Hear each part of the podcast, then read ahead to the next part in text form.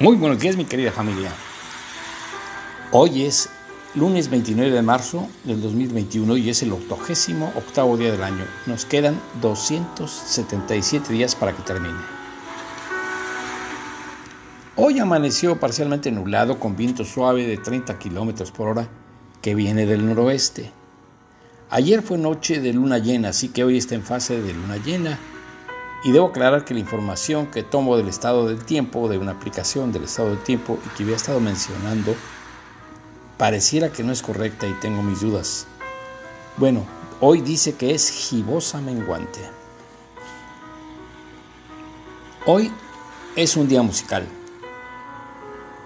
Es el Día Internacional dedicado al piano. El Día Mundial del Piano se celebra el día 88 de cada año, un número simbólico que representa la cantidad de teclas que tiene este instrumento y cuya celebración tendría lugar el 29 de marzo del 2021. Fue iniciativa del pianista alemán Niels Fram. Frase célebre, nunca rompas el silencio si no es para mejorarlo. Ludwig van Beethoven.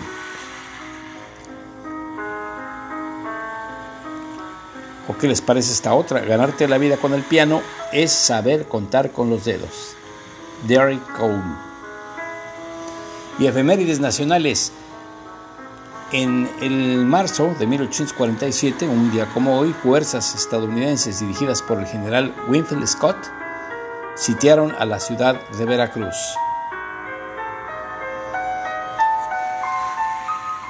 Y en 1911, un 29 de marzo, nació el arquitecto mexicano Mario Pani, uno de los más prolíficos, innovadores, polémicos y vitales que ha dado nuestro país durante las épocas de mayor desarrollo y crecimiento del siglo XX.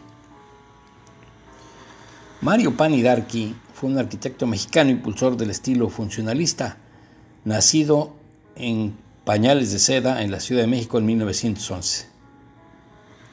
A este destacado arquitecto y urbanista se le debe la modernización arquitectónica de algunos edificios de nuestro país.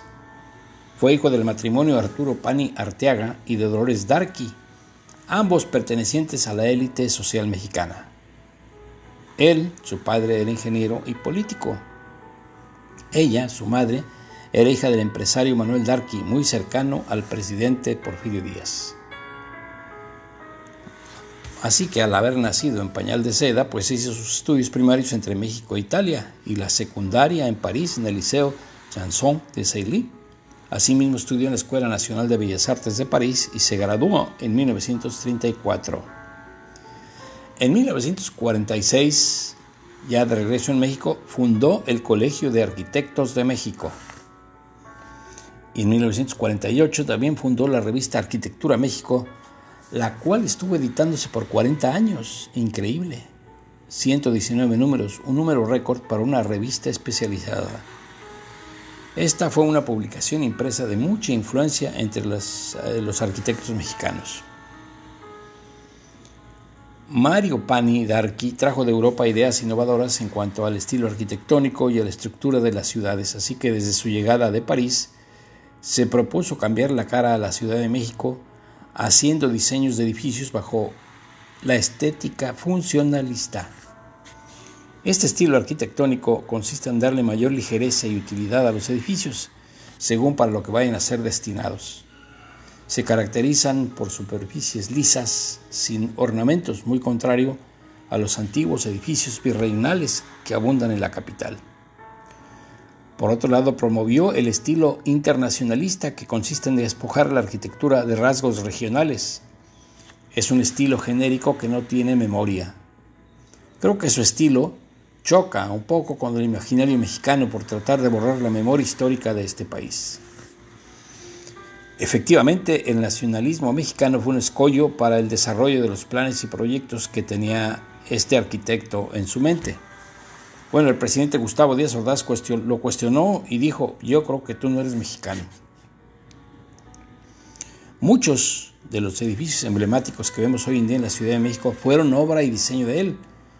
Entre los más destacados están la Ciudad Universitaria de la UNAM, la Escuela Normal Superior, el Conjunto Urbano Nonoalco Tlatelolco y el Conservatorio Nacional de Música. También diseñó el Hotel Reforma, es una construcción emblemática de México, DF, ahora Ciudad de México, el Estadio Olímpico, Marte Gómez, la Casa Thomas Bay y edificios de apartamentos en Chapultepec, Mazatlán y de la calle Hamburgo en la Ciudad de México. Asimismo, construyó el edificio de aduana e inmigración en Matamoros, el edificio de aduana e inmigración en Piedras Negras, edificio de condominios del Banco Provincial del Norte en Chihuahua y la torre insignia del conjunto urbano Nonoalco Tlaltelolco.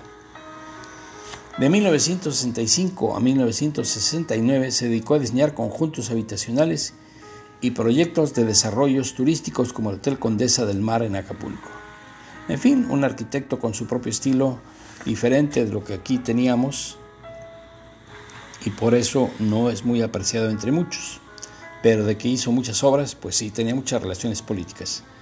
Continuamos con nuestras efemérides. En 1943 nació la poetisa mexicana Gloria Herbitz, quien a lo largo de su trayectoria ha traducido autores de la talla de Ana Jimatova, Marguerite Yourcenar y Samuel Beckett, entre otros. Y en 2004 el investigador mexicano Rodolfo Stavenhagen recibió mención honorífica del Premio Bartolomé de las Casas que otorga el gobierno de España por su labor como relator especial para pueblos indígenas de la ONU. Y efemérides generales. En, 1900, en 1869 nació el antropólogo checo-estadounidense Alex Harlika, quien formuló la teoría que sostiene de que los primeros habitantes de América llegaron de Asia tras pasar por el estrecho de Bering. En 1895 nació el ensayista y escritor controversial alemán Ernst Juncker, uno de los pensadores más sobresalientes del siglo XX.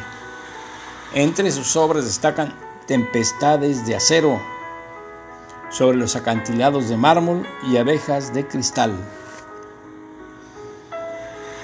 En 1927, un día como hoy, nació el científico inglés John Robert Bain, Premio Nobel de Medicina 1982, que estaba compartido.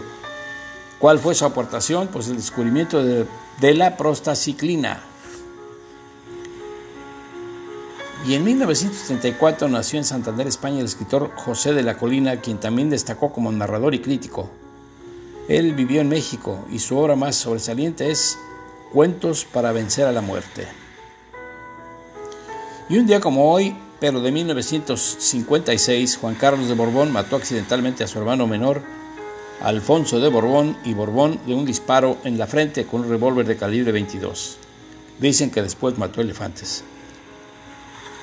En 1961, en los Estados Unidos, se ratificó la vigésima tercera enmienda de la Constitución de ese país, que permite a los residentes de Washington, D.C.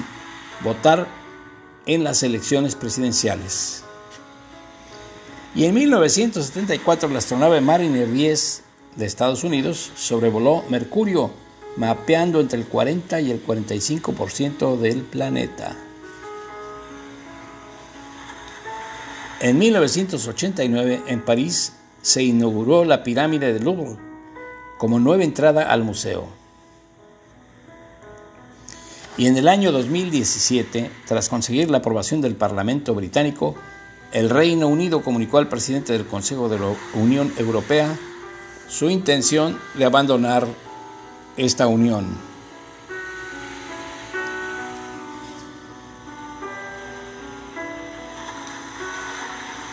Y el santoral de hoy, amigos, curioso nombre, Derfuta, Santa Derfuta, San Segundo y Santa Catalina. También es día de San Bartolo del Monte Carmelo, Santa Gladys o Gladys, reina de Gales, San Undleus, rey de Gales, y San Marcos de Aretusa, que fue un obispo. Y algunos comentarios sobre lo que festejamos hoy, Día del Piano. Este instrumento tuvo sus orígenes a partir de otros instrumentos musicales que se inventaron hace miles de años pero que a partir del siglo XVIII fue desarrollado tal y como lo conocemos gracias a Bartolomeo Cristofori. Antes de que existiera el piano, ya se habían inventado muchos instrumentos de cuerda, como la cítara, el monocordio, la zanfona, el escaque, hasta llegar al clavicordio, el cual tiene un gran parecido al piano contemporáneo. ¿Cuántos tipos de pianos hay? Pues en el mundo de la música podemos encontrar tres tipos principales de piano, como son el piano de cola, que es el más grande, y este a su vez se divide en el piano miñón, piano cuarto de cola, media cola y el de gran cola. O sea, el piano de cola se subdivide. El piano vertical, ese es el más utilizado por los músicos ya que ocupa menos. Existen otras variantes como el piano vertical espineta, el de consola, el de estudio y el vertical antiguo. Y ahora el piano electrónico es la versión más moderna y permite producir sonidos de otros instrumentos musicales. El mundo del cine, a través de sus películas, también ha sabido rendir un merecido homenaje a los grandes músicos que han dedicado toda su vida para consagrarse como grandes virtuosos del piano. Algunas de estas obras cinematográficas han llegado a convertirse en unos verdaderos clásicos, como son El joven Chopin, una película de 1952 que cuenta la biografía del gran compositor polaco Frédéric Chopin. Shine, de 1996, es la historia real del músico y pianista David Helford, quien termina padeciendo una enfermedad mental producto de la vida opresiva y autoritaria de su padre. Una película 100% aleccionadora. Y como no mencionar al pianista del año 2002, una película estremecedora que narra la triste historia de una familia que tuvo que vivir el horror de la Segunda Guerra Mundial y que es una clara referencia de las memorias del pianista polaco Lab Spielman. Otra que se llama Ray, un excelente filme que cuenta la vida del famoso músico invidente Ray Charles Robinson, una historia de superación que deja una gran lección y que a pesar de las adversidades, pues nos muestra que es posible alcanzar los sueños. Y los mejores cinco pianistas del mundo. A través de la historia, el mundo ha podido disfrutar de la magia de grandes pianistas que marcaron un antes y un después en el fascinante mundo de la música. Pues el primero, Ludwig van Beethoven o Ludwig van Beethoven, un verdadero genio que nació para brindarle al mundo su gran talento a la hora de tocar el piano. Podía componer e interpretar melodías con gran virtuosismo y era capaz de embrujar al espectador con cada una de sus notas. Estamos escuchando una obra de él, El Claro de Luna. Frédéric Chopin, considerado el compositor más importante de Polonia y uno de los más famosos hasta el día de hoy con su estilo propio. Chopin fue un músico que se caracterizó por crear obras llenas de gracia, estilo y mucha originalidad. Y Wolfgang Amadeus Mozart, un músico prodigioso que desde su más tierna infancia tocaba el piano, capaz de componer sus propias sinfonías, siendo concierto para piano número 21 una de las mundialmente conocidas.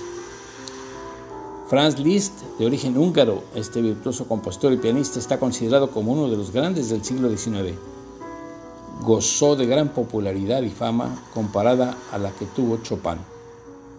Y Clara Schumann, es decir, del piano no solo ha sido privilegio de los hombres, también han existido grandes compositores como Clara Schumann, esposa del también conocido pianista alemán Robert Schumann, con un talento excepcional para escribir composiciones sublimes que llevadas al piano provocan una verdadera satisfacción.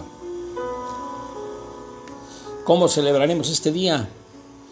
Pues a pesar de que hoy el mundo atraviesa una situación difícil debido a la pandemia, no está de más que los artistas, músicos y compositores de todo el mundo nos sigan deleitando con sus magistrales piezas y composiciones y aunque no sea posible asistir ahora a las salas de conciertos, se pueden organizar eventos al aire libre para no dejar pasar una fecha tan emblemática.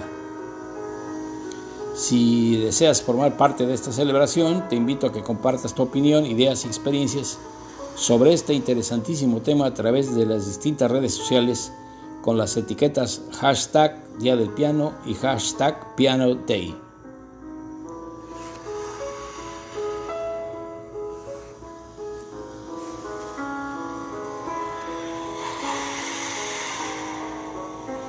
Es cuanto mi querida familia, me despido de ustedes deseándoles lo mejor para este día.